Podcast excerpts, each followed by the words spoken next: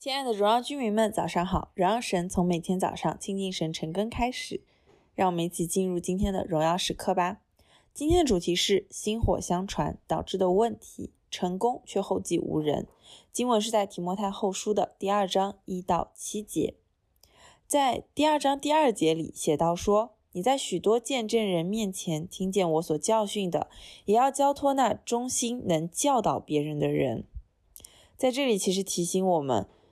事工传承上面可持续性发展是极其必要的。如果后继无人，就根本算不得成功。在这个经文一共提到了四代人：保罗、提摩太、忠心能教导别人的人和别人。想要取得成功，必须要先以建造他人、传承工作来确保事工的可连续性发展。那这里也提到忠心。忠心的人需要哪些重要的品质呢？第一点，坚信不疑，不会经常的去改变主意，也不会摇摆不定，没有立场。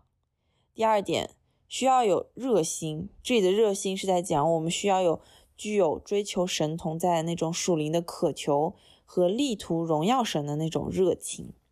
第三点，就是要忠心，愿意委身，并且踏实。第四点。就是信实，可以被信赖、可靠的、诚实的、始终如一的。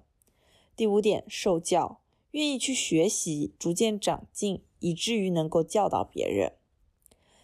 那么，依据这节经文来讲，我们属灵倍增的关键是在什么？我们又可以如何的应用在我们自己的生命当中呢？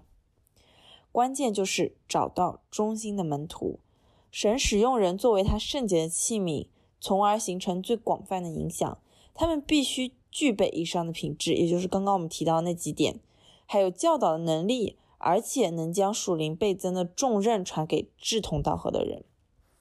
通过个别的辅导，专注在影响其生命，以确保属灵的建造成长能够一直延续到下一代以及我们的子子孙孙。这就是今天所有的晨更内容了。让我们花更多时间来默想，也在也更好的。去，就是去思考，我可以如何把福音更好的传承下去。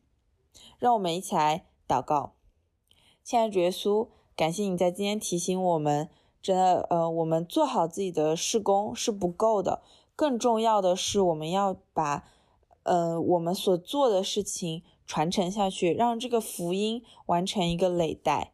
主，真的求你帮助我们有这样的眼光，帮助我们。嗯，也是有这样的热情，有这样的忠心，去真的传承好你福音的工作。